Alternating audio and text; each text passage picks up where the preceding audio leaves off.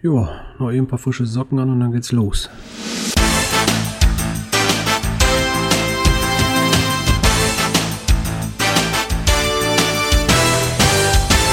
Und damit herzlich willkommen zum OC Talk Nummer 40 im Februar. Heute wieder mit dabei der Clan Family Mirko aus dem schönen Förder am Niederrhein. Angelika Akadogeso aus dem Raum Ulm. Mika aus Berlin, ich bin im Support und auch der Pressechef von OC. Der Schatzforscher aus München, auch im Support. Jochen oder Jiver 78 aus dem wunderschönen Rheinecker Raum, einfach nur ein Cacher. Ja, Mark N12 aus Rudolstadt. Sini 11 Nils aus Trier. Uwe, Teil des Team Icemans 0815 aus Berlin. Genau, ich bin Finn aus Hamburg. Und Lukas auch aus Hamburg. Ja, ansonsten haben wir noch ein paar äh, schweigende Zuhörer dabei. Herzlich willkommen euch allen, auch im Podcast heute herzlich willkommen. Wir gehen wie immer direkt auf den Rückblick zum OC Talk Nummer 39. Da haben wir freundlicherweise ein paar kleinere Kommentare gehabt. Und da will ich nicht immer alles erzählen. Mika, magst du ganz kurz ein bisschen vortragen, was da war? Gerne. Fangen wir von unten an. Äh, der erste Kommentar war von JR849. Er hat uns eigentlich nur darauf hingewiesen oder sich bedankt für die OC-Statistik äh, gefragt, ob es die auch grafisch gibt. Ich glaube, die hattest du aber noch, ja, die Zahlen waren ja eigentlich nur für den Talk, ne? Die hattest du noch nicht irgendwie groß veröffentlicht. Genau. Und äh, dann hat er noch einen Hinweis, äh, dass der Link zum Tweet von Bedoti, Deboti nicht funktioniert hat. Und das habe ich aber korrigiert. Das müsste jetzt wieder passen. Ja, dann war das nächste. Oh, wolltest du was sagen? Schön. Aber ich hätte jetzt gewechselt, weil du Sprach Sprechpause hattest. Ja klar, gerne. Der, also, jetzt bist du Der Teuto-Yachter, der ähm, pflichtete noch bei, dass seine Analysen auch in die gleiche Richtung gegangen sind. Also die Analysen in Bezug auf den Zahlen und den Schwund der Geocacher in der Szene. Ja, genau. Er sagt auch, der Verlauf in den übrigen Monaten ist ähnlich mit einem Höhepunkt etwa in der ersten Hälfte 2014. Ja, und das sagt aber natürlich nichts über die Aktivität der Cacher oberhalb oder unterhalb dieser 200er Schwelle aus. Und er denkt, vielleicht pendelt es sich ja auf niedrigem Niveau wieder ein. Hm, das Ganze beruhte dann auf den Zahlen, die uns Debody zur Verfügung gestellt hat in seinem äh, Tweet. Ähm, da hat er dann nochmal äh, wohl reingehört in unseren Podcast und sagte dann, na, die, die, Quelle ist aber nicht ganz so dubios, wie sie das bei euch angehört hat. Nee, nee, nee, nee, habe ich ja auch gesagt. Ähm, also ich denke schon, dass äh, Debody seine Quelle da relativ gut recherchiert hat. Also das sollte nicht dubios äh, bedeuten oder sowas, sondern äh, wir wissen schon, dass man nicht immer da, das preisgeben kann, wo man seine Quellen her hat. Also von daher, äh, wir glauben dir schon, was du da berichtest, äh, Debody. Buddy, ne? Also alles ist gut. Und der letzte Kommentar äh, stammt von Jiva78. Ähm, er hat das Lied gehört, ähm, welches von dem äh, Geoman, also so ein Weihnachtslied war das, glaube ich, äh, stammte.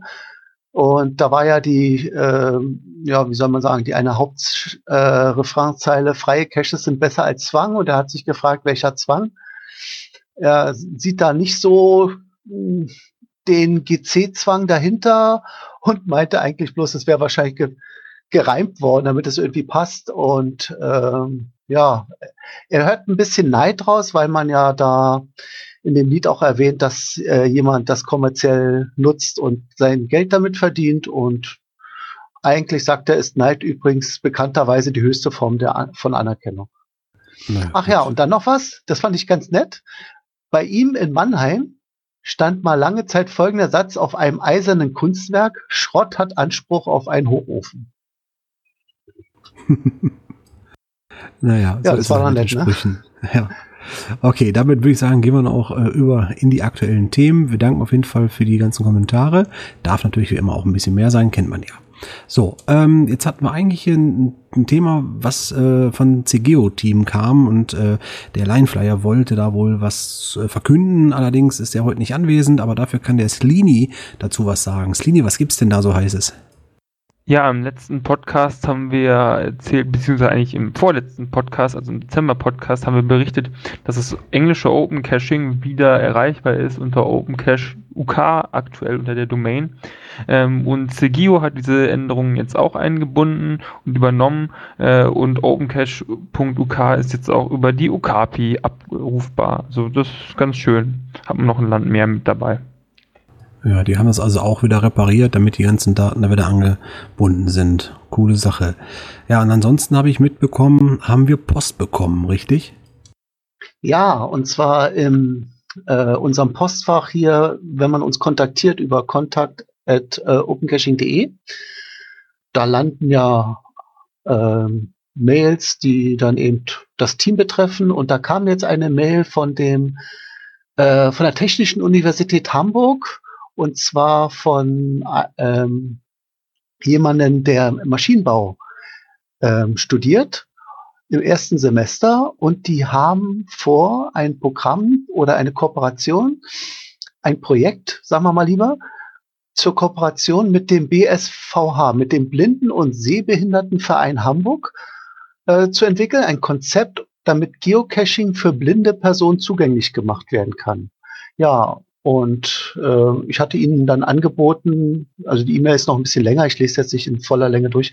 Äh, sie hat noch, äh, ich hatte ihnen angeboten, sich doch einfach beim OC-Talk zu beteiligen und äh, freue mich, dass jetzt einer von den Projektteilnehmern hier auch online ist.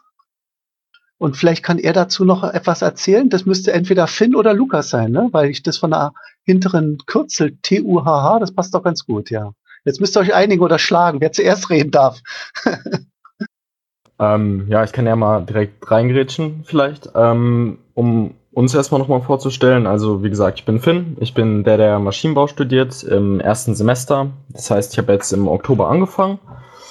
Ähm, ich komme ursprünglich aus Dortmund und bin jetzt nach Hamburg gezogen. Lukas, willst du vielleicht auch noch kurz was sagen? Ja, also ich bin äh, der Zweite. Ich habe Finn hat halt die E-Mail geschrieben, aber wir sind mehrere Leute in dem Projekt und ähm, ich denke mal jetzt mit zwei Leuten ist das so ganz gut hier bei dem Gespräch. Also ich bin auch gerade erst nach Hamburg oder im September nach Hamburg gezogen, komme ursprünglich aus Brandenburg und ja, weiß nicht. Finn, willst du anfangen, das einfach mal so im Kurzen vorzustellen? Ja, ähm, also du hattest ja gerade schon gesagt, ähm, das Ganze ist ein Projekt, was ähm, in einer Kooperation stattfindet mit dem BSVH. Ähm, vielleicht nochmal grob zu dem, was wir machen. Also es gibt äh, jedes Jahr an der TU bei uns in Hamburg ähm, das sogenannte interdisziplinäre Bachelorprojekt. Ähm, das ist ganz einfach ein Projekt, was Erstsemester machen aus unterschiedlichen Studienrichtungen. Ähm, das heißt, das verbindet praktisch wirklich ähm, die ganze Bandbreite, die die TU zu bieten hat. Ähm, und da gibt es weitere Unterteilungen. Also es gibt insgesamt drei Gruppen und wir sind die Open Topic Gruppe. Äh, Gruppe ähm, was dann eben bedeutet, dass, dass unser Thema praktisch freigestellt war. Also es geht dann immer darum, einfach ähm, ein Projekt, ein Produkt, irgendetwas zu entwickeln einfach. Ähm, genau. Und wurde jetzt von, von Seiten der Betreuer, also von Uni-Seite aus, ähm, angeboten, da vielleicht das mit dem BSVH zu machen, weil es da wohl schon Verbindungen gab.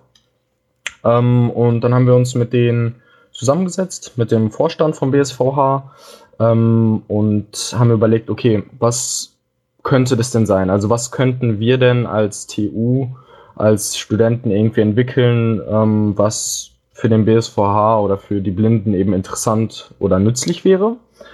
Ähm, und da kam direkt der Wunsch, weil ähm, es da einige im Vorstand gibt, die schon seit längerer Zeit geocachen. Ähm, ob wir da nicht vielleicht mal irgendwas machen könnten, ähm, dass es für die ein bisschen zugänglicher wird. Das Problem, was es nämlich gibt, ist, sie können, sie sind zwar immer los mit ihren Freunden, die sehen können, ähm, aber wenn es dann um das eigentliche Finden vor Ort geht, ähm, war das natürlich immer so, dass man dann als blinde Person da relativ unbeteiligt ist, ähm, einfach weil man den Cache nicht finden kann. Und das war so die Grundidee, dass wir gesagt haben, okay, wir wollen uns irgendwas überlegen, wie wir das einfach zugänglich machen können ähm, für Blinde und für Sehbehinderte. Genau, und daraus ist jetzt dieses ähm, Projekt entstanden, ähm, wo wir jetzt dabei sind, ein System zu entwickeln, ähm, wie, wir, wie wir das Ganze realisieren können. Genau. Genau, ähm, also, also soll ich kurz weitermachen? Ja. Ähm, genau, und wir sind jetzt äh, zurzeit an, an dem Punkt, dass wir äh, schon ein Konzept in dem Sinne haben, an dem wir arbeiten. Und, äh, und zwar ist unser, unsere Idee, das über äh, Bluetooth zu realisieren. Also es hat auch für Blinde kein Problem, äh, durch ähm, also in die Nähe des Caches zu kommen äh, mit dem GPS-Signal. Also so auf 10 Meter Entfernung ist das halt kein Problem, weil sie nutzen genauso Smartphones und Google Maps oder oder halt irgendwas, um äh, ja dahin zu kommen.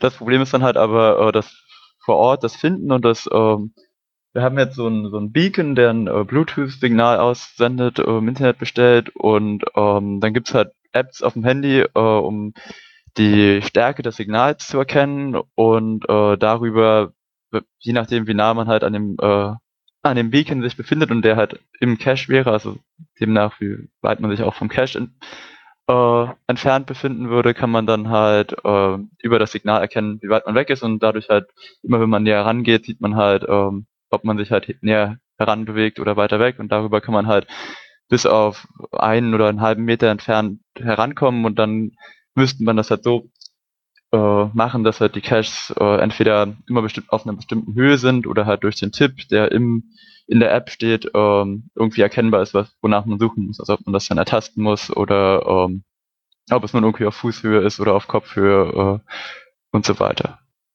Interessant, interessant. Ähm, wie stellt euch jetzt die Verbindung zu opencaching.de vor? Was, äh, was kann Opencaching praktisch machen, um euch zu unterstützen? Oder wie, wie wollt ihr das damit äh, verbinden? Ähm, ja, das, das grundsätzliche Ding ist, wir wollen eigentlich ein System entwickeln. Ähm, Lukas hat ja gerade schon gesagt, wir haben diesen, diesen Bluetooth-Sender im Internet bestellt. Das ist also was, was jeder auch einfach so machen kann. Und wir sind jetzt gerade eben dabei, selber eine App zu schreiben, ähm, die dann praktisch das, das, äh, diese Entfernungsmessung machen kann und dann das auch über eine Sprachausgabe auch Blinden ähm, und Sehbehinderten gerecht macht. Ähm, das Problem, auf das wir jetzt gestoßen sind, ist ähm, auch einfach durch die Gespräche mit dem BSVH, dass sie sagen, es ist für sie schon ähm, recht schwierig, einfach irgendwie nach, nach ähm, Caches zu suchen, zum Beispiel im Internet, weil ähm, zum Beispiel bei Open Caching, bei Geocaching auch, ähm, ihnen da so ein bisschen die Möglichkeit fehlt, vielleicht nach für Blinde oder für Sehbehinderte geeignet zu filtern, ähm, dass man da vielleicht einfach guckt, dass man da irgendwie ein Suchkriterium hinzufügt oder sowas. Ähm, dass da die, die, das Finden, also das Online-Recherchieren von den Caches einfacher wird. Und im Endeffekt ist es ja so, wir wollen das System, ähm, was wir dann entwickeln, einfach zur Verfügung.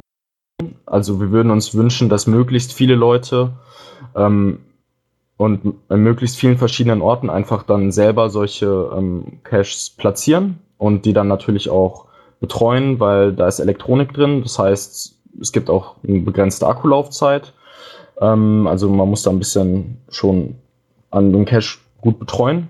Und ähm, da wollten wir einfach mal so auf die Community ein Stück weit zugehen und da ähm, vielleicht einfach über Open Caching das so als Plattform haben, ne? weil ähm, wir hier, denke ich, am ehesten viele Leute erreichen können, die, die Lust auf sowas haben, ja. Ja, also diese äh, Definition von vier Leute ist immer sehr, sehr schwierig zu, in Zahlen zu beziffern, damit man weiß, über was für ein Publikum man spricht. Allerdings äh, gehen wir mal direkt auf eine Lösungsmöglichkeit zu. Wir haben ja äh, bei uns bei der Cache-Suche sogenannte Attribute und aktuell befindet sich unter dem äh, Bereich Personen das kindgerechte cachen. Äh, ich denke, das wäre überhaupt gar kein Thema. Dort ein Handicap cachen, so im allgemeinen Stil, weil es gibt ja auch nicht nur Seh-, sondern auch Gehbehinderte. Und auch wenn man dort was äh, arrangieren könnte, dass man dieses Attribut vielleicht äh, dazu fügen könnte, das wäre jetzt ein, ein Lösungsvorschlag, damit das dann auch zur Filterung führt und sagen kann, okay, das sind jetzt also Caches, die diese Attribute auch entsprechend ähm, ja, bedienen. Was haltet ihr denn von so einer Idee? Ja, genau, das ist ähm, eigentlich genau das, was wir uns vorgestellt haben. Einfach, dass man so einen Suchfilter hat, dass es eben einfach ist, direkt sowas zu finden, damit man sich nicht durch ähm, so eine große Liste von Caches klicken muss, bis man irgendwas findet, was dann ähm, vielleicht blinden und sehbehinderten gerecht ist. Ähm, an sich finde also finde find ich die Idee gut und äh, das mit dem Attribut wäre auch mein Vorschlag gewesen. Ähm, ich frage mich dann nur, der Blinde, der jetzt unsere Webseite besucht, äh, wie navigiert er sich durch die Webseite? Gibt es da schon Programme, die praktisch die Inhalte vorlesen und woher weiß der, dass genau an der Stelle dann eben das Attribut ist? Das muss man ja erstmal finden. Ja, aber das äh, sollte eigentlich kein Problem sein. Also die meisten Blinden nutzen wohl ein iPhone, weil dort über VoiceOver ähm, diese Sprachausgabe sehr gut funktioniert. Sie können also alles, was quasi auf dem Bildschirm steht, wenn sie es antippen, äh, wird es ihnen halt vorgelesen. Also das heißt, die ganz normale Benutzung eines Smartphones ist eigentlich äh, für sie nicht wirklich ein Problem. Also das können sie genauso gut wie, wie jeder andere auch. Genau. Ähm, da kann ich vielleicht noch hinzufügen, es gibt äh, genau dasselbe auch für einen PC, der liest dann praktisch ähm, alles vor, wo die Maus gerade drauf zeigt. Also ähm, die sind, was das, die digitale Welt angeht, eigentlich ähm, fast genauso in der möglich haben genauso die Möglichkeit, alles zu nutzen. Wir kommunizieren jetzt auch mit denen zum Beispiel über WhatsApp. Ähm, das ist eigentlich ähm, kein Problem. Ähm, dann noch ein, eine interessante Sache vielleicht. Ähm, kennt ihr schon die Okapi? Das Nee. ist unsere Internet, äh, ist unsere äh, API-Schnittstelle, die kostenlos und frei genutzt werden kann. Äh, vielleicht wäre es dann auch interessant, sollte dieses Attribut integriert werden, dass man dann Caches über die App anzeigt, die ihr da gerade baut. Ja. Ähm, super, dass du sagst, das hatten wir jetzt so nicht auf dem Schirm, aber ähm, würden wir uns dann definitiv nochmal reinlesen und mal angucken. Genau, gerade wenn ihr jetzt anfängt, eine, App, eine App zu bauen, da ist die Okapi, die ja auch CGO zum Beispiel benutzt, eigentlich äh, sehr von Vorteil. Ich schicke mal den Link dann in die, ja, hier, in die Eingangshalle, Leute. In den Chat da. Ja, Das super. geben wir euch auf jeden Fall mal als Referenz mit, denn mit der Okapi habt ihr die Möglichkeit, quasi die Caches abzurufen und da dann auch direkt den Filter zu berücksichtigen. Das heißt, alle unrelevanten Caches könnt ihr draußen lassen und nur die relevanten direkt bekommen.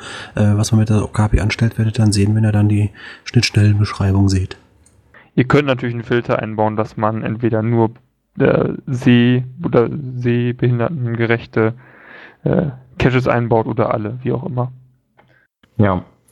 Ähm, ja, das ist super, das gucken wir uns an. Die App war jetzt eigentlich so geplant, dass, ähm, dass sie nicht zum, zum einfach raussuchen der Caches ist, sondern ähm, was wir uns jetzt überlegt hatten, ist, dass sie wirklich nur vor Ort ähm, die, die Kommunikation mit dem, mit dem Beacon, also mit dem Cache, ähm, realisiert. Aber das wäre, denke ich, durchaus etwas, wo man dann längerfristig gucken könnte, ob man da irgendwie noch so eine Funktion einbaut, dass man auch direkt über die App dann ganz komfortabel irgendwie die Caches raussuchen könnte.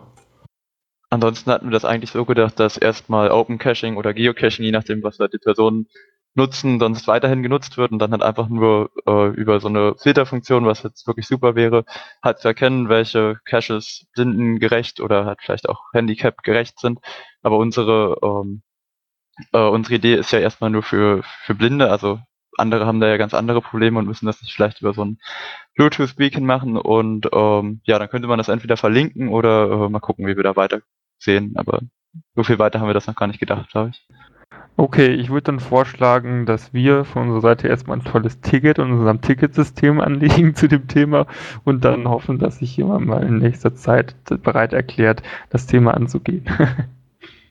Ja, Ticket ist erstellt. Das ging ja schnell. Ja, ja. Äh, wenn wir was können, ist schnell Tickets anlegen. Stimmt. Als Cache-Owner, wie, Bitte? Mich als Entschuldigung, Owner wen würde hab ich unterbrochen? viel mehr interessieren, dieser Bluetooth-Beeper. Äh, gibt es den schon? Ist das äh, ein Artikel, der, ich sag mal, im Rahmen nicht, ich glaube, kein Owner würde so einen Bluetooth-Beeper, äh, würde dafür 20, 30 Euro ausgeben. Wie sind da eigentlich die Preise? Ich meine, ich finde die Idee super, ich würde das gerne unterstützen. Das müsste ja ein standardisierter Beeper sein, der wirklich äh, irgendwo käuflich erwerbbar ist. Ja, also die Beacons sind, äh, ich glaube, der, den wir hatten, hat jetzt um die 15 Euro gekostet. Äh, da ist es eigentlich relativ egal, was für ein Beacon benutzt wird. Also die funktionieren in dem Sinne alle gleich und äh, die App, die wir bauen wollen, äh, verbindet sich halt einfach mit äh, allem, was halt irgendwie in der oder verbindet sich halt genau mit dem Beacon, äh, den man halt haben will. Also es ist relativ egal, wenn man halt in die Nähe des Caches kommt, äh, würde man halt irgendeinen Beacon finden. Der wird wahrscheinlich so benannt sein, wie der, wie der Cache vielleicht benannt ist und dann äh, kann man sich mit dem äh, einfach verbinden und das, äh, das darüber machen. Äh, ich denke mal, wenn halt am Anfang vielleicht erstmal Blinde, die, die selber geocachen, sich vielleicht selbst Caches anlegen, ähm, ist das für die wahrscheinlich kein Problem. Natürlich kann man das jetzt äh, für 15 Euro natürlich nicht erwarten, dass das überall gemacht wird, aber würde sich vielleicht ein bisschen verbreiten. Mal gucken. Genau, und das wäre halt ein Stück weit einfach so ein, ähm, so ein inklusives, vielleicht dann auch ein Stück weit gemeinnütziges Ding, dass man sagt, okay, ähm, es gibt vielleicht in meiner Gegend ähm, viele Leute, die, ähm, die cashen und dass ich da dann einfach ähm, das investiere. Ähm, diese Beacons, wie Lukas gerade schon gesagt hat, da gibt's echt tausend verschiedene Stück. Das kann man, da gibt's auf Amazon also echt zig verschiedene. Ähm, und welchen man dann nutzt, ist wie gesagt eigentlich egal. Das rein technisch, das funktioniert über BLE, also Bluetooth Low Energy nennt sich das. Ähm, das ist Bluetooth nur mit der Einschränkung, dass es eben kein ähm, aktives Netz ist. Also es ist nicht so, dass wenn man jetzt ähm, im Handy auf die Bluetooth-Netze geht, dass man dann da den Cache sehen würde. Ähm, das hat insofern den Vorteil, als dass die, die Akkulebensdauer eben extrem gestreckt wird. Also da gibt es auch große Unterschiede, natürlich dann auch preislich, ähm, aber mehrere Monate Akkulaufzeit ist überhaupt kein Problem und ähm, die meisten Caches sind dann auch so, dass man da einfach nur so eine Chip-Batterie reinmachen muss. Also da muss man auch dann nicht jedes Mal einen neuen kaufen. Ja. Also könnte durchaus auch Mehrwert haben.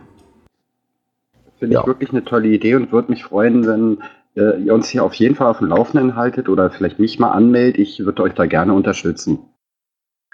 Und ich habe noch eine kleine Nachfrage. Habt ihr schon so eine Grundidee, was dieser Baukast so, auf das ihr da entwickelt, kosten wird? Also was man da so investieren muss? Hm, also die einzigen Kosten, die wirklich ähm, auf jemanden, der das da machen will, zukommen, ist an sich der Cash ähm, und dann der Beacon. Also ich brauche halt irgendeine Hülle, die ähm, wettergeschützt ist. Da kann ich dann entweder. Entschuldigung. Oh, jetzt hast du. Ja. Ähm, ganz vergessen. Äh, ich kaufe jetzt extra so einen wasserfesten äh, Cache oder was im Zweifelsfall auch gehen würde, dass ich ähm, mit so einem mit so einer Plastikfolie für Akten, dass ich den dann da reinlege und das Ganze dann zumache, also mit so einem Heißklebe-Ding irgendwie verschließe. Das wären also wirklich die einzigen Kosten. Ähm, und alles andere, die App und so, das würden wir dann zur Verfügung stellen. Und das ist dann natürlich auch alles, ähm, alles offen. Also wir würden das einfach so zu, online zur Verfügung stellen für jeden und ähm, jeder, der Lust hat, könnte das dann in seiner Gegend umsetzen. Das hört sich auf, das hört sich auf jeden Fall gut an. Ähm, ich würde vorschlagen, ihr könnt euch auch einfach mal bei uns in unserem tollen Forum anmelden äh, und dann machen wir da einen Thread auf und dann könnt ihr uns zu dem Thema auf dem Laufenden halten. Dann können wir es da auch mal weiter besprechen, äh, wie sich das Projekt so entwickelt. Genau, und dann habt ihr auch mehr Feedback, weil hier sind ja nur jetzt na, so ein halbes bis ganzes Dutzend äh, Leute anwesend, aber im Forum lesen es dann mehr. Das, auch die Foreneinträge werden ja auch über die OC-Startseite gespiegelt. Also wenn er da gleich mit dem passenden Thread macht, irgendwie Geocaching für Blinde, dann weiß man auch gleich, äh, welche, also dann sehen das gleich die Interessierten Einblick. Ja. Als Owner noch, inwieweit muss ich das Ding denn programmieren? Gar nicht eigentlich. Also das äh, muss nur angeschaltet sein und oder Finn? Also ich glaube, ja, das muss wirklich ja, mal Also da muss wirklich nichts weiter gemacht werden. Man muss den Cache anschalten. Der sendet dann ähm, in bestimmten Abständen einfach ein kleines Signal aus. Das ist meistens, also das kann man auch einstellen, so ein bis zehnmal pro Sekunde. Ähm, man kann über auch Gratis-Apps, die es im App Store gibt, noch den Beacon ein bisschen variieren. Das macht dann vielleicht insofern Sinn, dass man den dann so benennt wie der Cache. Ähm, und dass man da vielleicht dann sowas einstellt, wie, wie oft sendet er das. Aber im Prinzip rein technisch gibt es keinen Aufwand bei den, bei den Leuten, die die Caches dann betreiben. Äh, ich habe dazu auch noch mal eine Frage. Kann man das Ding auch in einen vorhergehenden Cache, also in einen Cache, der schon da liegt, auch einbauen? Ja, auf jeden Fall. Also es muss in dem Sinne ähm, nur reingelegt werden oder wenn der Cache vielleicht sehr robust ist, das könnte man vielleicht, das, also das sollten wir auf jeden Fall vorher nochmal testen, so bei bestimmten Dicken von, äh, von Material, was da außen rum ist, ob es dann vielleicht schlauer ist, den irgendwie in Folie einzuwickeln und außen ranzukleben. Aber ansonsten muss der nur da reingelegt werden. Ja, und dann ähm, am besten natürlich den Cache online irgendwie updaten, ähm, dass der dann auch als, als so ein ähm, blindengerechter Cache erkennbar ist. Aber das ist wirklich die einzige Umrüstarbeit, die es gibt von bestehenden Caches. Okay, also das Projekt klingt total gut. Ähm, ich denke, da wird sich auch sicher was machen lassen, dass wir euch da unterstützen. Ähm, wie gesagt, ein wichtiges Angebot ist wirklich, äh, wenn ihr Lust habt, kommt mal so bei uns ins Forum mit rein, äh, öffnet da ein Thema, dass ihr das Feedback auch von anderen noch bekommt, wenn ihr das dann braucht. Äh, wir haben noch ein paar andere Möglichkeiten, euch zu unterstützen, was zum Beispiel auch in der Softwareentwicklung angeht, wenn es da um Repositories und so weiter geht. Aber das machen wir jetzt außerhalb vom OC Talk, würde ich sagen. Das Projekt haben wir heute hier einfach mal vorgestellt. Wir können auf jeden Fall was tun, zum Beispiel das Attribut einführen. Das hilft euch auch schon mal direkt weiter. Und äh, alle Hörer, die jetzt neugierig sind, die sollten dann unsere Shownotes schauen, wo wir dann verlinken, wo das dann auch ein bisschen mal weiter thematisiert werden kann, würde ich sagen. Jo, alles klar. Ja, ähm, dann nur noch Danke von unserer Seite. Also einerseits für die Unterstützung und auch äh, für die Möglichkeit, dass wir das Projekt heute mal vorstellen konnten hier. Ähm, ja, und da halten wir auf jeden Fall euch auf dem Laufenden, was das angeht. Ja, dem kann ich nur zustimmen. Also super, dass ihr das jetzt so schnell beantwortet habt und äh, dafür so offen seid. Also vielen, vielen Dank. Ja, doch keine Sache. Einfach, einfach ist. Also schnell sind wir, ne? ja, in Tickets anlegen. Gut, gehen wir schnell ja. zum nächsten Thema. Ja, können wir machen. Das war ja auch äh, ziemliches äh, lustiges Bandosium. Also wir hatten ja äh, einen Kommentar und da habe ich gedacht, wo kommt denn der überhaupt her? Den habe ich nur irgendwie so am Rande mitbekommen. Und habe ich festgestellt, ach, bei Facebook war das. Ja, man sollte sich glauben, wir haben eine Facebook-Seite. opencaching.de ist dort zu finden. Und dann gab es einen Post in den Kommentaren dort von einem User, der Jens heißt. Und der hatte eine Frage zum T5-Cache. Und zwar genauer gesagt hieß es, wie werden T5, also Kletter- und Abseilcaches, bei OC Deutschland gehandhabt? Seit einiger Zeit wird in Nordrhein-Westfalen bei Geocaching.com kaum noch ein Fünfer, also T5er gepublished, weil die schriftliche Erlaubnis vom Besitzer eingeholt werden müssen. In anderen Bundesländern wie Hessen scheint das noch nicht so zu sein. Wird es für einen T5er einen Umschwung von Geocaching.com auf äh, Open Caching oder Extrem Caching geben? Das war so seine Fragestellung. Ja, was sollen wir denn dazu sagen? Wenn Mama Nein sagt, frage ich Papa. Also ich habe dazu was geschrieben. Soll ich das vorlesen oder machst du das, Mika? Nee, mach du, weil du wahrscheinlich gleich drin bist. Ich wollte bloß äh, darauf erwidern, ähm, dass es ja bei uns quasi fast die gleichen Richtlinien gibt. Wir, wir haben ja Nutzungsbedingungen und dann läuft zum Beispiel eine Nutzungsbedingung gleich in diese Richtung. Der Geocache, so wie dessen Beschreibung, darf keine rechtswidrigen und gefährlichen Inhalte enthalten. Okay, das ist beim T5er Cache jetzt vielleicht nicht der Fall, aber insbesondere sei hier auf das Urheberrecht, den Jugendschutz und den Natur- und Umweltschutz hingewiesen. Das heißt, ähm, äh, und dann die zweite Sache ist natürlich auch, ähm, oder die vielleicht sogar witzigere, äh, wichtigere, der Besitzer und oder Eigentümer des Grundstücks muss das Legen des Geocaches gestattet haben. Und da ja Bäume ja auch nicht, hm, wie soll ich sagen, so frei in der Natur stehen, sondern irgendjemand noch gehören, müsste man ja eigentlich, also das setzen wir voraus. Wir fordern das jetzt nicht ein, aber im Problemfall würden wir das dann nachfordern, beziehungsweise dann reagieren, wenn sich der Baumbesitzer will ähm, ja, also brauchen wir die Genehmigung des Eigentümers. Das ist aber nichts Neues. Und Ja, was das hast du erwidert? Mal sehen, ob Ja, es das- in die gleiche Richtung geht. Ja, natürlich. Ne? Äh, auch wir haben bei OC natürlich äh, kein Interesse, mit Waldbesitzern zum Thema Sachbeschädigung und äh, jeden Fünfer da auszudiskutieren. Äh, auch OC ist an die Gesetzgebung gebunden. Allerdings ist der Open-Gedanke hin zu einer offenen Cacher-Community mit der Einhaltung einer einheitlichen Sachverwaltung der Teilnehmer, nee, Selbstverwaltung der Teilnehmer verbunden. Mit dem Publizieren eines Caches übernimmst du als Publizist die inhaltliche sowie rechtliche Haftung. Ob es hierbei um eine Copyright-Verletzung oder in diesem Beispiel um einen geschädigten Eigentümer geht, sollte hier eine Regressforderung eingehen, leiten wir diese an denjenigen weiter. Bis zur Klärung einer Forderung wird in diesem Moment der entsprechende Cache gesperrt, da wir bei Bekanntwerden einer solchen Schadensbeschreibung handeln müssen, um nicht in die Mithaftung zu kommen. Wird ein Cacher zu oft mit solchen Situationen konfrontiert, müssen wir auch hier über Sanktionen des Nutzers nachdenken. Also liegt es allein als äh, an dir, also an dir, den Cacher, ob ein Cache gelistet werden kann oder ob er nachhaltig gut für unser gemeinsames Hobby ist. Ich denke, das sollte doch eigentlich so langsam in die äh, in den Verstand des Menschen reinkommen, oder? Ja, ja. Ähm, da können wir ja gleich die Brücke zum nächsten Fall machen, weil du sagtest, äh, der Cacher ist für das, was er einstellt, selber verantwortlich. Wir hatten Ja. da eine etwas unangenehme Post bekommen, ne?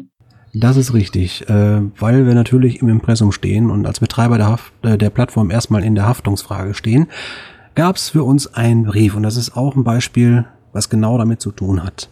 Hier in diesem Fall gehen wir direkt ins nächste Thema rüber, nämlich Copyright-Verletzungen und die Folgen.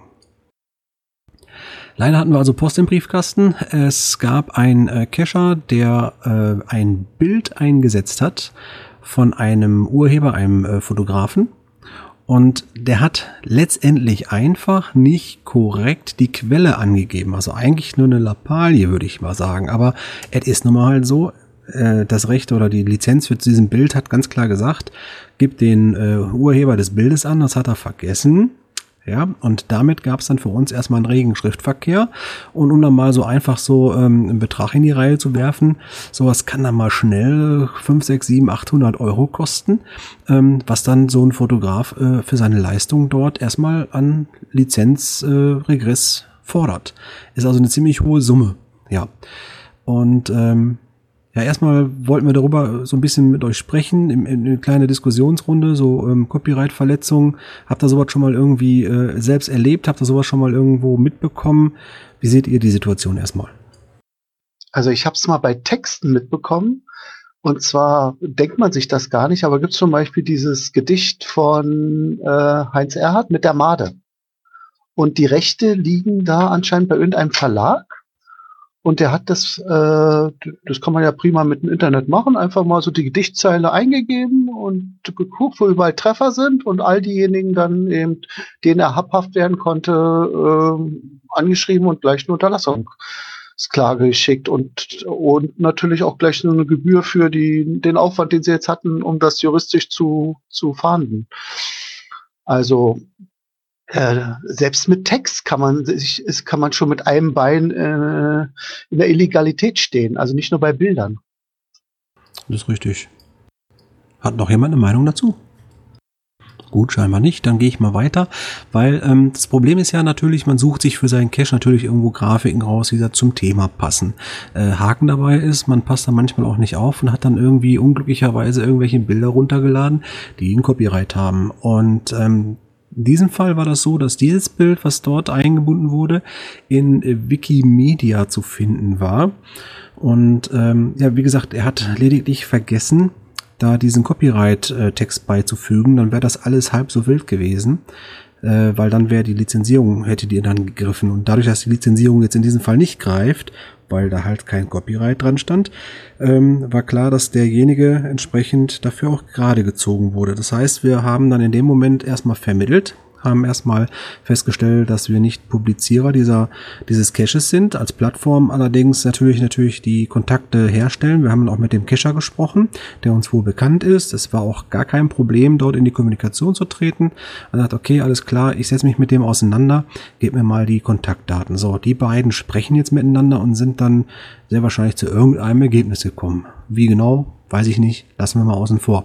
Äh, Fakt ist auf jeden Fall, mit dem Einreichen eines Listings wird ganz klar ein Haken gesetzt, dass ihr diesen Cache, so wie ihr den publiziert, mit dem Inhalt, was ihr publiziert, dass ihr dafür verantwortlich seid. Und ähm, wenn ihr solche Bildquellen holt, dann guckt bitte genau hin, was da steht, wie man das referenzieren soll und darf und muss. Dann passiert sowas nicht. Bei Wikimedia ist es zum Beispiel so, dass das Einbinden von einem Bild da ist, äh, wenn ihr das Bild seht, rechts davon steht extra ein kleiner Button. Da steht sogar drauf, einbinden oder sowas. In, äh, einbinden, ich glaube ja, einbinden steht da drauf. Wenn man dieses Einbinden drückt, dann kommt ein kleiner Kasten, da steht ein Quellcode drin. Da ist das Bild drin, inklusive der korrekten Referenzierung, wie das Bild äh, mit dem Copyright versehen werden muss. Das heißt, dann steht dann unten drunter äh, Bild bei Peter Lustig, äh, hast nicht gesehen, ne? Und so weiter. Und so wieder, äh, ohne dass von diesem Bild wirklich äh, möchte, dass es referenziert wird. Dann kann euch dann in dem Moment nichts passieren, solange die Regeln dieses Lizenzierungsverfahrens dort auch eingehalten werden. Was noch eine Alternative ist, allerdings hat diese Alternative nicht so ein großes Angebot für uns, sind zum Beispiel Public Domain Bilddatenbanken. Eine davon möchte ich euch mal benennen, das ist die pixabay.com, kostenloses Bildportal. Dort kann man äh, sich einfach registrieren, man kann auch seine eigenen Bilder dort hochladen, die werden von einer Community beworben, ob die äh, nutzbar sind für solche Zwecke. Das sind schon sehr hochwertige Bilder für, ja, seid für Banner, seid für irgendwelche Webgestaltungselemente und so weiter. Und äh, Public Domain ist wirklich frei verwendbar für jedermann, da braucht man auch keinen Link draufsetzen. Ja, also das wollten wir euch heute nochmal einfach ähm, benennen, weil das ist ein Fall, der uns jetzt im letzten Monat beschäftigt hat und das ist eigentlich sehr traurig, gerade auch äh, für unsere Cacher, die dann äh, publizieren und da einfach nicht gewappnet sind. Wir überlegen aktuell, ob wir euch äh, beim Veröffentlichen eines Caches noch weiter unterstützen können, indem wir solche Punkte einfach nochmal per Checkliste vielleicht abfragen oder sowas, weil manchmal ist es ja auch so, die Leute wissen es einfach nicht. In dem Fall war es natürlich ein erfahrener Cacher, der hätte es wissen müssen. Aber sowas ist natürlich eine Falle für einen, der neu anfängt. Äh, nur nicht wissen schützt vor Strafe nicht. Ähm, von daher, wir können euch da nur versuchen zu unterstützen. Wenn ihr da Ideen habt, wie man euch unterstützen kann als Owner beim Cache-Listing irgendwie äh, was zu filtern, zu, zu prüfen oder sonst was. Wir haben schon mal darüber gesprochen, ob wir es einführen sollen, dass man sagt, bevor ich so einen Cache veröffentliche, lasse ich jemanden Dritten vom Team drüber gucken. Dann gucken wir uns das an und bewerten das. Und wenn wir da Bedenken haben, dann diskutieren wir das aus. Löst zwar die Haftungsfreigabe nicht, aber zumindest hat dann noch mal jemand Drittes drüber geguckt, der entsprechende Erfahrung hat. Also solche Funktionen könnte man auch zum Beispiel diskutieren. Wenn ihr da Ideen habt, wenn ihr da Meinung zu habt, bitte schreibt uns da was zu in den Kommentaren, meldet äh, euch bei uns, dass wir das einfach mal ausdiskutieren können, weil es verletzt nicht nur unsere Plattform, es verletzt die gesamte Cacher Community. Wenn solche Fälle immer wieder auftreten, dann wird's für den Einzelnen im, im Fall immer teuer und das ist doof. Ja, so ist das mit den Verlinkungen. Aber lass uns die nächste Brücke greifen. Verlinkung, Mika. Sind wir nicht auch irgendwo verlinkt? Ui, und während ich noch hier in Wikipedia gerade versuche, Bilder zu finden, wie es da ist, baust du mir schon tausend Brücken. Mal sehen, Moment. Über sieben Brücken. Ja, du weißt schon. Wo waren wir? Wir waren bei Copyright. Ah, klar. Und zwar Friends Award. Also erstmal grüßen wir Enzyklia. Wir fühlen uns sehr geehrt, dass sie ähm, uns in die Friends Awards Liste aufgenommen hat und seit dem 15.01 läuft schon die Abstimmung ähm, bis zu einem Monat. Und ja, schaut euch mal die Liste an. Äh, ihr findet sie unter ihrer Homepage. Also Enzyklia wird geschrieben äh, E-N-C-Y-K-L-I-A, also wie, ja, wie Englisch wahrscheinlich Enzyklopädie, nee, naja, enzyklia.de slash friends mit einem großen F minus Award. Am besten den Link wieder in den Shownotes, das ist am besten ähm, ja, schaut euch mal die Kandidaten an und wenn ihr auch äh, findet, dass OC eine tolle Plattform ist und eine Stimme verdient, dann freuen wir uns, aber wir freuen uns natürlich auch überhaupt, wenn ihr teilnehmt, weil da sind überhaupt sehr gute oder sehr interessante Mitbewerber drin und äh, jeder hat es verdient, da äh, eine Stimme zu bekommen. Und ja, wir freuen uns auf den Wettbewerb, sage ich mal. Genau, das läuft also noch bis zum 15.2., also noch zwei Wochen. Nee, nicht genau. ganz. Ja, nicht ganz. Äh, abzüglich noch der Publish-Zeit für den OC-Talk. das heißt, du musst vorher fertig werden, unbedingt. ja, sonst macht es ja keinen Sinn. Ich guck mal. Gut, jetzt baue ich ja. dir mal eine Brücke. Äh, okay. Zu gocacher.de. Die haben etwas, ja, wie soll ich sagen, jetzt, äh, die berichten nicht über Freunde und, und zu vergebene ähm, äh, Preise, sondern über Nutzer, die verschwinden. Das hatten wir doch eigentlich schon im letzten Podcast oder im vorletzten wahrscheinlich, ne? Wo die, wo die drüber genau. berichtet hat. Was ist da jetzt Neues? Ja, Neues eigentlich gar nicht, sondern äh, die sind auch auf dieses Thema gegangen in der Zeitschrift. Mal gut, äh, ein Printmagazin äh, oder ist ja ein Online-Magazin, das braucht natürlich auch einen äh, gewissen Vorlauf von Themen und die haben sich auch diesem Thema gewidmet und haben uns damit äh, referenziert.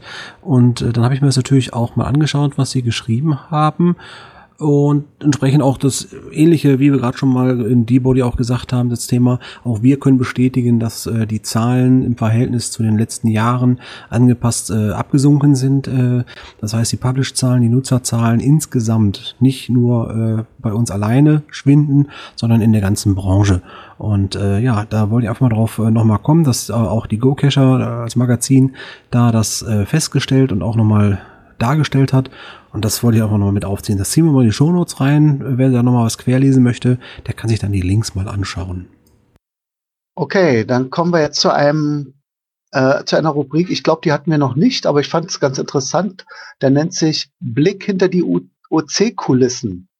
Und diesmal hätten wir sogar ein Thema. Und zwar geht es um die Aufräumaktion in der OC-Datenbank. Und da würde ich am liebsten, dass jetzt Angelika was dazu sagt, denn sie ist unsere seit neuestem unsere Supportleiterin und ist auch maßgeblich an dieser Aufräumaktion äh, beteiligt. Angelika, erzähl doch mal was davon. Naja, ein bisschen einschränken muss ich es maßgeblich erst seit Anfang 2016, weil vorher war ich noch nicht bei, dabei. Äh, bereits im Mai 2015 wurde ja hier bei OC vom Datenpflegeteam angefangen, äh, Caches auszumischen, die überwiegend die Ozeonis, die als Leichen da waren, mit so, so viel DNFs oder nie gefunden. Koordinaten liegen auf dem Acker und so weiter, wurde alles durchgeguckt und ausgemistet. Und als ich dann hier eingestiegen bin, hatte ich auch mit die Idee, äh, dass die Doppellistings eigentlich noch ein großer Faktor sind, weil die meisten Einträge bei den den Doppellistings in den OC-Caches stammen von GC-Cachern und OC-Only-Einträge sind sehr rar. Und dann ist eben aufgefallen, dass äh, die OC-Listings einfach zum großen Teil nicht aktuell sind. Ich habe dann Listings entdeckt, die waren von 2010 mit einer Final-Formel von Anfang an, die ein Finden des Caches über das OC-Listing nicht ermöglicht haben, weil es einfach falsch war, Tippfehler drin oder sonst was. Dann haben wir angefangen, 7500 Listings äh, uns vorzunehmen, nur von Mysteries und Multis und die alle abzugleichen. Und das hat von März 2016 bis Januar 2017 gedauert und inzwischen haben wir Vollzug gemeldet. Das heißt, die OC Doppellistings, die also auch bei GC gelistet sind, müssten jetzt alle findbar sein. Und Mika hat da ganz viel dazu beigetragen durch, äh, durch den Support, das äh, Deaktivieren der von uns gemeldeten Listings. Äh, wir haben eine Aufstellung, es wurden ungefähr 4500 Cache-Meldungen abgegeben. Also mit diesen OC äh, Caches seit 2015 und äh, die wurden von Mika und dem übrigen Support-Team bearbeitet in knapp zwei Jahren. Also das ist schon Hut ab. Und natürlich auch jetzt seit neuestem von Schatzforscher, der ja auch im OC-Support-Team steckt. Und ähm, wir müssen auch großes Dank an Following geben, der ja ein Tool im Hintergrund hat, das uns sehr dabei bei der Arbeit unterstützt, äh, Differenzen auch festzustellen und äh, überhaupt auf diese, ja, sag ich mal, schwierigen Fälle äh, der Doppellistings äh, aufmerksam zu werden. Ähm, es ist immer so eine, wie soll man sagen, wir freuen uns ja über jedes Listing. Dummerweise ist es bei diesen GC äh, OC-Listings oder diesen Doppellistings ist es so wie so zwei Seiten einer Medaille. Einerseits freut man sich natürlich, dass ein Cache auf OC dazugekommen ist. Andererseits kann es auch manchmal ins Negative schwenken, wenn dieses Listing, wie Angelika erzählt hat, äh, veraltet. Also wenn der Owner es zwar eingestellt hat oder es war noch synchron, aber dann diese Sachen nur noch bei, äh, bei GC ändert, zum Beispiel die Final-Formel anpasst, weil der äh, Cache verlegt werden musste und diese Änderung findet leider keinen Einfluss, Einzug auch ins äh, OC-Listing und dadurch ja, ist das Listing eigentlich nicht mehr oder der Cache nicht mehr findbar mit den OC-Daten alleine. Ja, und dann bleibt uns leider nur übrig, den Cache eben erstmal zu deaktivieren, den Owner zu informieren und wenn er nicht reagiert, müssen wir es archivieren, weil sonst würden wir die Leute ja ins Nirvana rennen lassen oder gehen lassen und das würde nur noch mehr Frust äh, erzeugen. Also wie gesagt, äh, am liebsten sind uns OC-Only-Caches. Also wenn ihr jemals was legen solltet, dann schön viele OC-Onlys. Dann habt ihr auch weniger Stress mit dem Abgleichen der Listings. Es gibt ja nur das eine. Ja, und dazu habe ich jetzt noch eine weitere Bitte. Es sind ja, äh, wir haben die Datenbank jetzt durchforstet, aber das heißt nicht, dass, dass die Caches, die jetzt drin sind, auch 100% zu finden sind, weil aus der Ferne, per Ferndiagnose, ist es sehr schwer zu beurteilen, kann ich den Cache noch finden oder nicht. Deshalb ein dringender Aufruf an die Community. Sucht bitte nicht nur nach den Dosen, die aller Wahrscheinlichkeit nach Listing und schon vor kurzem gefunden zu finden sind, sondern guckt auch nach den zweifelhaften Dosen und hinterlasst dazu einen Log im Listing, damit, damit man sehen kann, da interessiert sich jemand für die Dose, die Dose könnte noch da sein oder auch schreibt über den Zustand, dazu haben wir die Attribute, dass, äh, dass Wartung nötig ist, weil dann können wir reagieren, wenn das nur einfach im stillen Kämmerlein verschwindet, dann äh, laufen die, äh, die Nächsten rein und wissen nicht, was sie da für einen Cache vorfinden. Ja, und dazu gibt es übrigens auch zwei nette Caches, Safari-Caches. Slini, du magst ja nicht so sehr die Safari-Caches, aber ich glaube, bei denen hier würdest du ein Auge zudrücken. Und zwar lauten der eine ähm, hat den OC-Code OC12AB8 und zusammengefasst heißt er, ähm, suche einen aktiven Cache mit unklaren Zustand und locke diese Safari, egal ob DNF oder Found. Also du hilfst damit ja eben dem Support ähm, auch un, also Caches mit unklaren Zustand zu definieren, also sozusagen den Zustand damit zu klären und es damit die Arbeit im Support zu erleichtern. Weiterhin gibt es einen äh, Safari, die nennt sich äh, OC12A9B. Äh, Moment. So, ich versuche die mal aufzurufen. Das heißt Zustand unbekannt Safari ist von Febeck und Zusammengefasst geht es darum, findet einen zuvor vom Support archivierten Cache. Wie gesagt, ich habe ja erzählt, es kann vorkommen, wenn ein Listing eben ähm, ja nicht aktualisiert wurde oder aus sonstigen Gründen, zum Beispiel mehrere DNFs und der Owner reagiert nicht auf den Wartungsgang, den wir fordern. Und dann könnte es auch passieren, dass aus einer Deaktivierung äh, eine Archivierung wird. Übrigens passiert sowas auch automatisch, wenn man einen OC-Cache hat, der im Zustand deaktiviert ist und das findet, glaube ich, nach einem Jahr immer noch in diesem Zustand ist, dann gibt es ein Skript, was diesen, dieses Listing dann automatisch archiviert. Aber ist ja auch nicht so schlimm. Man kann ja jedes Listing wieder aus dem Archiv zurückholen. Das ist bei OC ja überhaupt kein Problem. Man muss eben nur aktiv werden als Owner und äh, den Cache dann warten und äh, ja, dann ein kann gesucht werden Log absetzen und schon ist er wieder auf grün und auf der Karte. Also wie gesagt, dieser äh, Cache, diese Cache Safari hat die äh, Aufgabe findet einen zuvor vom Support affiliierten Cache, der aber noch vor Ort ist. Und damit würdet ihr uns ähm, einen Hinweis geben. Wir könnten ihn dann auch selbst wieder reaktivieren, was es ein bisschen schneller macht. Also ich beobachte übrigens auch dieses Listing. Also falls da jetzt ein Log eintrudelt, das würde ich mitbekommen. Ja, bitte? Ich finde die Idee an sich spannend, aber muss ja sagen, ich bin immer noch nicht so der Fan von Safaris und weiß auch nicht, ob die grundsätzlich ursprüngliche Idee des Safari-Caches da so ein bisschen zweckentfremdet wird. Keine Ahnung. Naja. Wovon ich schon mehr angetan bin, ist äh, von einer Cache-Liste des gleichen Owners. Und zwar sind das äh, Bücher-Caches. Ähm, und der Feedback hat da offenbar eine äh, Cache-Liste zusammengefasst, ähm, wo es irgendwelche Orte gibt, wo es ganz viele Bücher gibt und einer dieser Bücher ist ein Cache, wenn ich es richtig verstanden habe, oder Mika?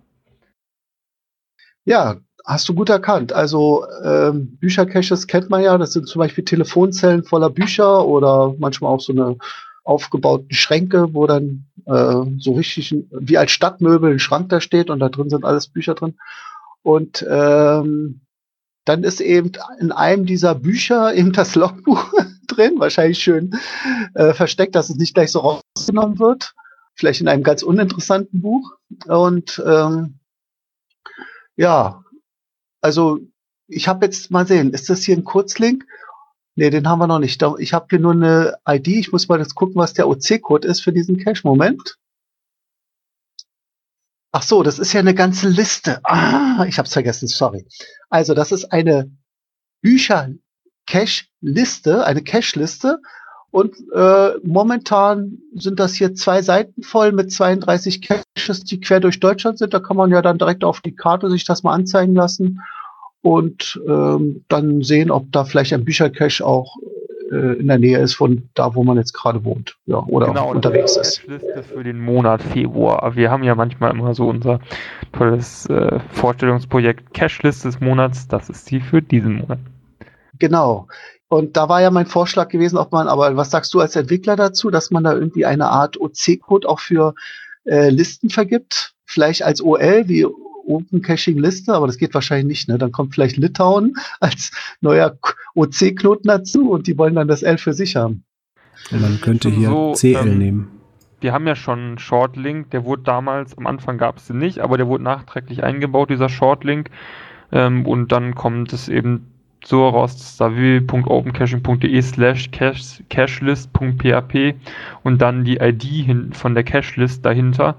Ähm, von daher hat man Das schon einen relativ Shortlink. kurzen Link und muss nicht den kompletten Link äh, oben aus der URL rausholen.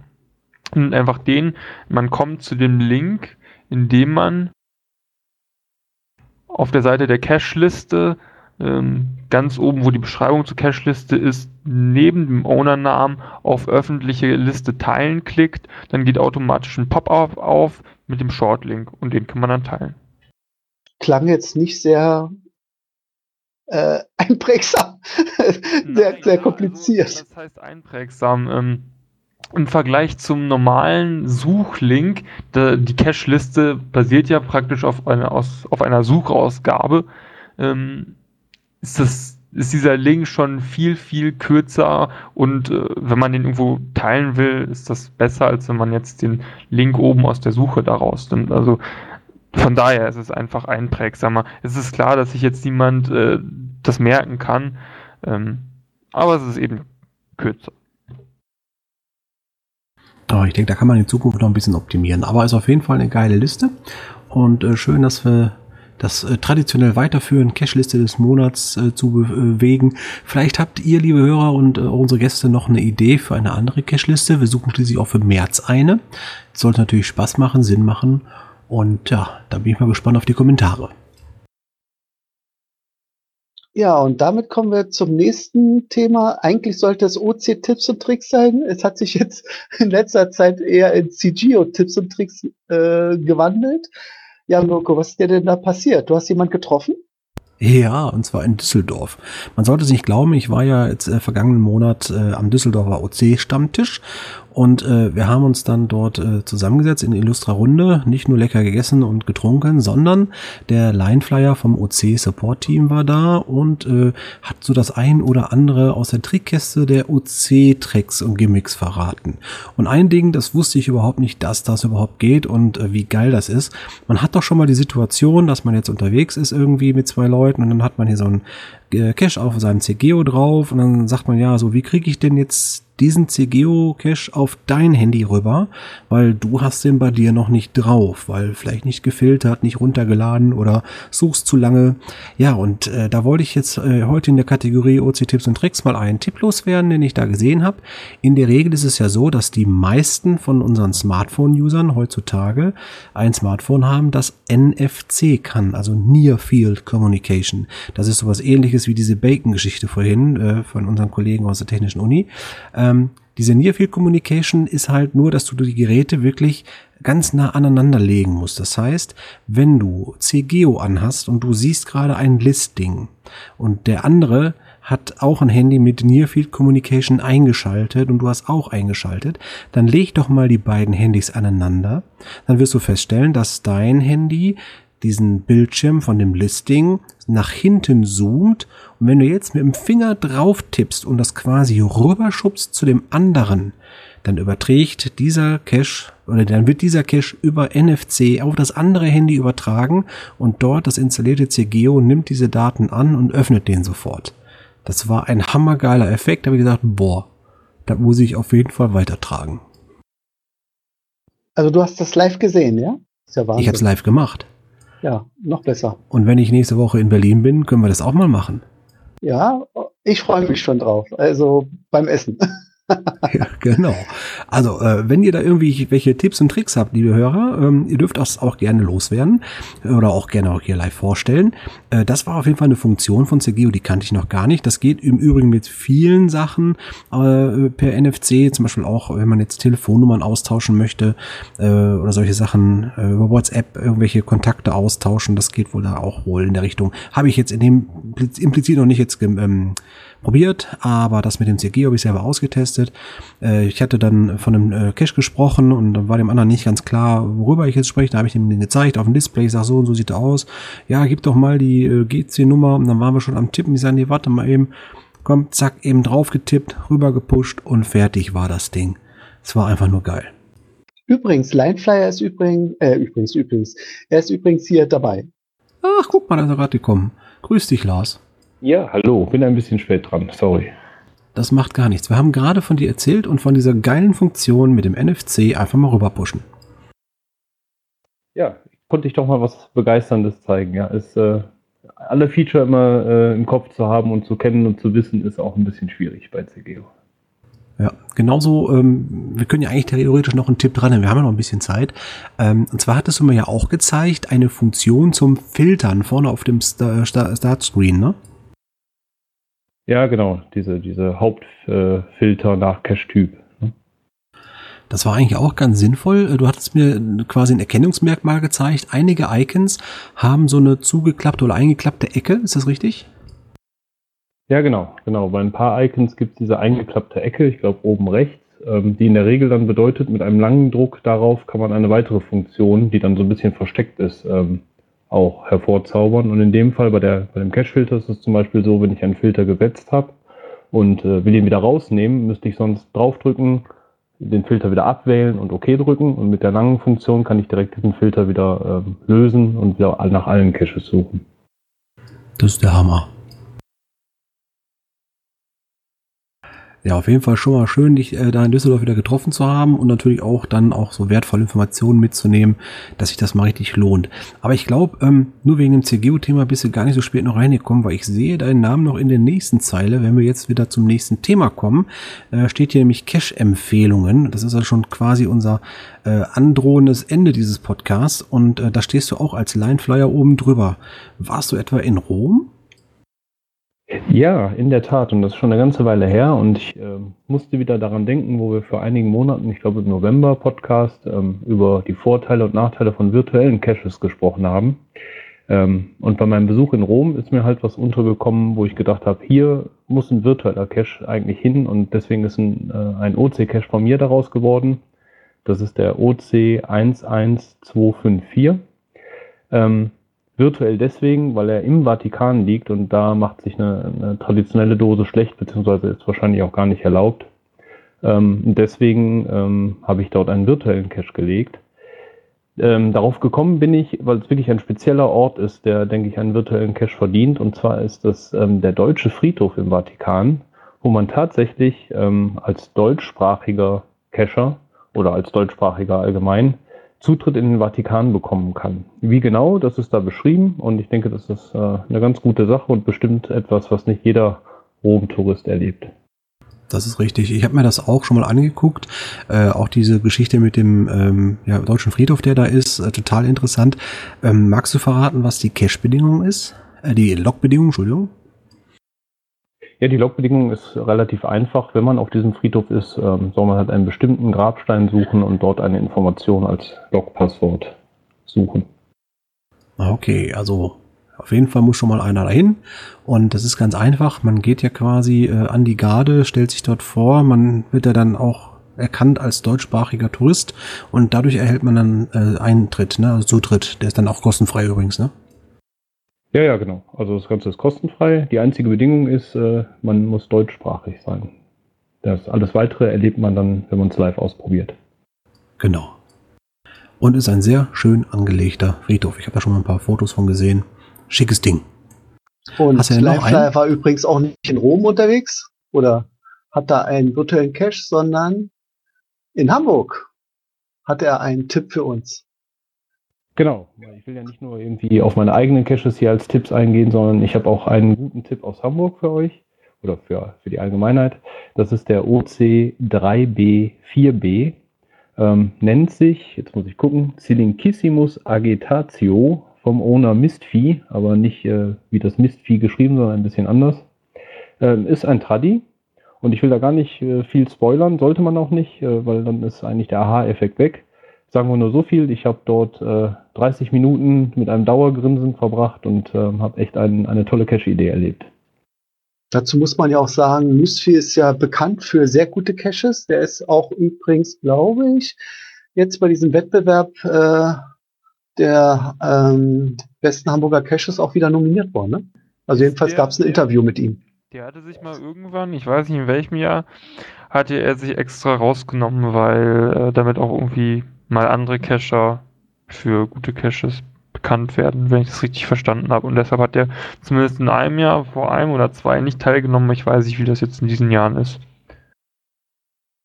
Ich habe nur gesehen, dass er interviewt wurde bei diesem Event, ja, vielleicht auch nur als Ehrengast, weil er so gute Caches legt und ohne nominiert zu sein. Ich muss noch reinhören. Das war vom Cash Podcast aus Hamburg, also dem Betreiber Backoff NC. Schöne Grüße an ihn und äh, an alle Hamburger.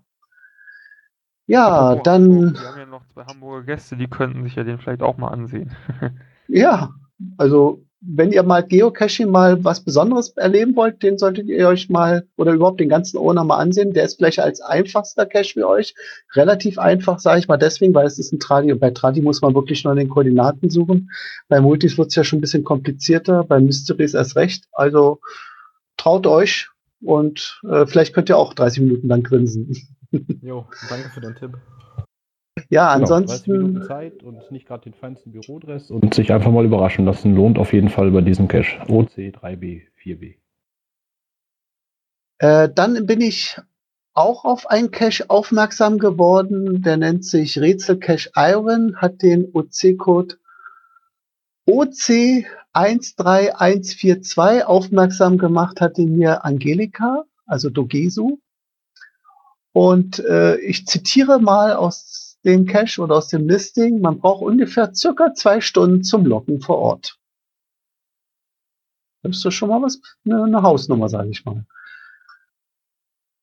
Ja, damit man auch weiß, wo der ungefähr ist. Das ist äh, im, im Meckerkreis, Oh, glaube ich. Ne? natürlich, habe ich vergessen zu erwähnen, ja. Falterbach oder Kirchberg an der Mur ist dann so die äh, nähere Umgebung. Also ist jetzt nicht unbedingt im Ruhrgebiet oder so.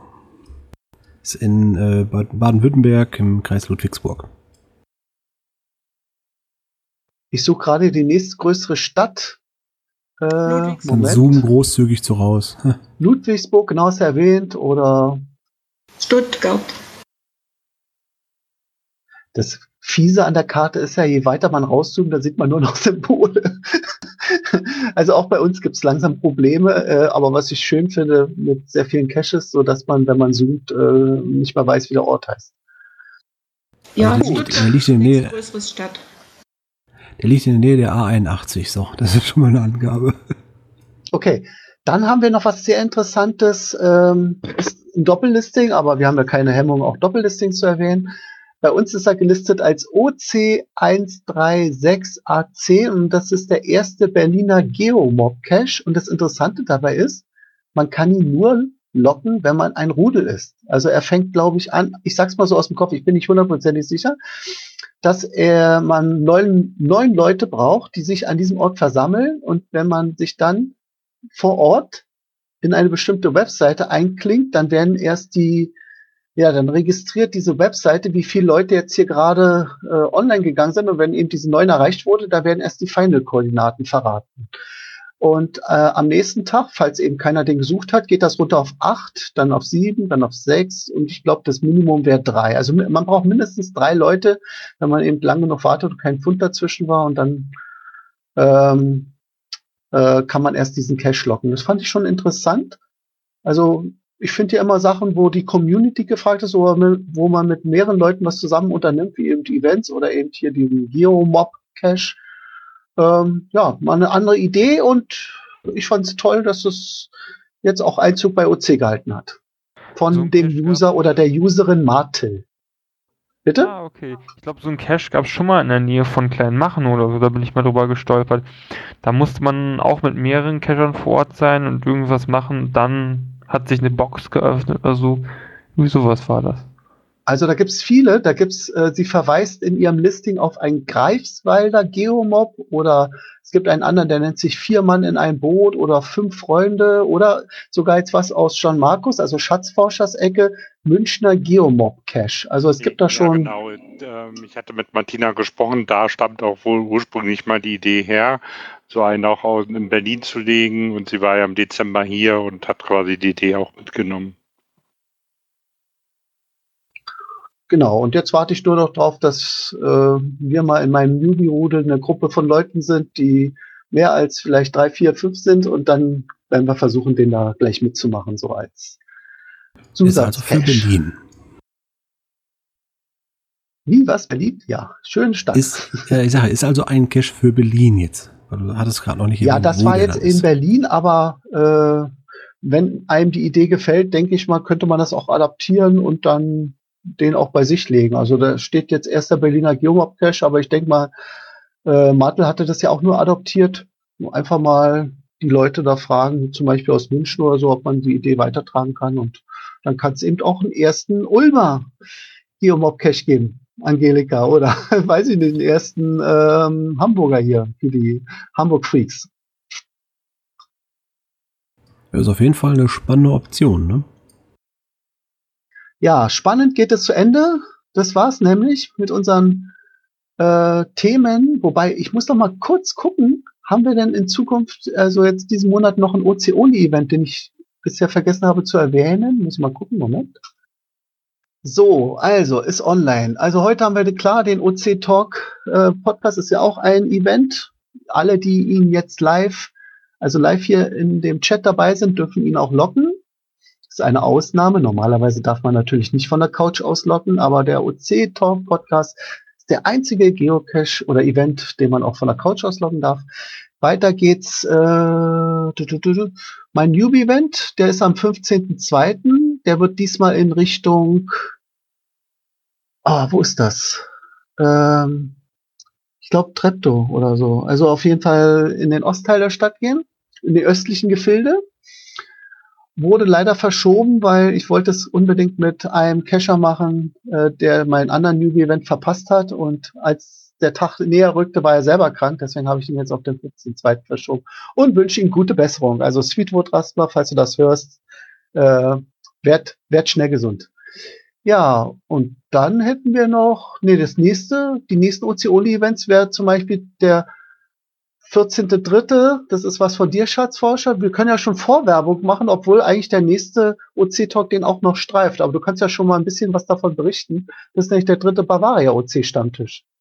Ja, genau. Der findet auch wieder äh, in der Forschungsbrauerei statt und jeder ist willkommen. Ähm, ich glaube, das sage ich auch jedes Mal an dieser Stelle und ich freue mich auch auf äh, Zuspruch von Neuen und auch auf die ähm, Leute, die bisher dabei waren. Ist immer ganz nett und ähm, letztes Mal war auch die Dogeso da, haben wir uns besonders gefreut, dass mal jemand aus Ulm bei uns war und es war echt sehr kurzweilig. Ja, Prima. glaube, es wird auch ein bisschen voller. Ne? Also ich habe schon jetzt schon gesehen, es sind jetzt schon vier Anmeldungen drin. Das ist ja schon mal mehr als, äh, glaube ich, beim letzten Mal, oder? Ja, aber es, kann, es ist Platz noch da und es können noch mehr Leute kommen und sich noch mehr Leute für Open Caching begeistern. Insofern, wir haben da wirklich viel Platz. Das ist sehr gut. Also man merkt, es bildet sich so für. langsam eine kleine Szene in München, ne? Ja, Ein Hotspot. ja. Ähm, ja, Ja, und mit neuen ansonsten. Leuten könnt ihr dann den Cash locken. da habe ich auch schon so eine Idee gehabt, ne? Das wollte ich nämlich auch irgendwie noch initiieren. Mal gucken. Vielleicht kommt da demnächst mal ein Listing draus. Gut, wie gesagt, das war jetzt das Ende unserer Sendung. Äh, der nächste Sendetermin ist am 5.3. zur gewohnten Zeit um 20.30 Uhr. Und jemand hat schon ein Thema vorgegeben, das fand ich ja Ja. interessant. Und zwar habe ich gesagt, Mirko? ja, natürlich. Äh, ich habe nämlich gedacht, ich teaser schon mal an. Vielleicht haben ja noch ein paar Leute ein paar Ideen für Themen. Äh, ich denke, nächstes Mal würde ich gerne mal anschneiden äh, das Thema, welche Mitgliedschaften gibt's eigentlich bei OC? Äh, da- das ist ja immer so eine Frage, wer ist wo Mitglied, wer hat dann welche ja, Be Berechtigung für irgendwas, also wer darf mitstimmen, wer darf die Community mitgestalten, dass wir das Thema einfach mal ein bisschen beleuchten beim nächsten Mal. Okay, dann werde ich das gleich mal übertragen oder hast du wahrscheinlich auch schon gemacht, ne? Im Schon neuen fertig. Okay, ja, dann freut mich, dass ihr alle so schön äh, zugehört habt und euch auch teilweise beteiligt habt hier an alle und freue mich, wenn ihr beim nächsten Mal wieder dabei seid. Ja, und denkt dran, Kommentare, da freuen wir uns noch viel mehr. Ja, und in diesem Sinne würde ich sagen, verabschieden wir uns für diesen Monat wieder. Wir hören uns dann im März wieder. Tschüss aus Förde, sagt der Mirko. Tschüss. Tschüss aus Berlin. Ciao. Ciao. Gute Nacht. Tschüss.